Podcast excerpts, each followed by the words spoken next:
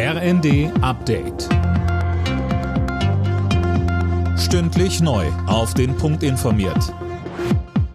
Ich bin Gisa Weber. Guten Morgen. Bei den Lecks an den Ostsee-Pipelines Nord Stream 1 und 2 schließt die dänische Regierung einen Unfall aus.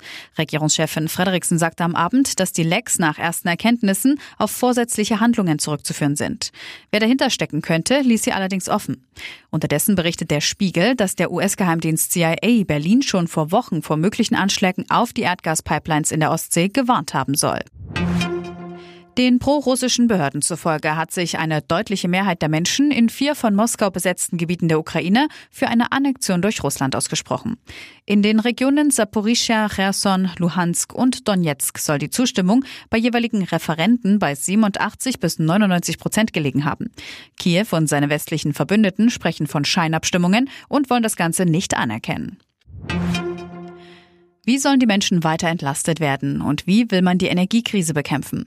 Darüber wollen die Ministerpräsidenten heute beraten. Sön Gröling, eigentlich wollte Bundeskanzler Scholz doch auch dabei sein. Ja, aber das hat er auf den letzten Drücker noch gecancelt. Offiziell, weil er Corona hat. Aber das ist ja nicht neu und deshalb geht man in der Opposition noch davon aus, dass das nur vorgeschoben ist. Denn in der Regierung ist man sich alles andere als einig, weder was die Senkung der Energiepreise angeht, noch in Sachen weiterer Entlastungen.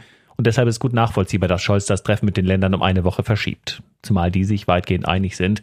Sie fordern schnell sinkende Preise für Unternehmen und Verbraucher und werfen der Bundesregierung vor, der Krise hinterherzulaufen. Der Start der unbemannten Mondmission Artemis 1 könnte sich noch bis November verzögern. Das hat die US-Raumfahrtbehörde NASA mitgeteilt. Bereits drei Termine mussten abgesagt werden. Schuld waren technische Schwierigkeiten oder das Wetter. Alle Nachrichten auf rnd.de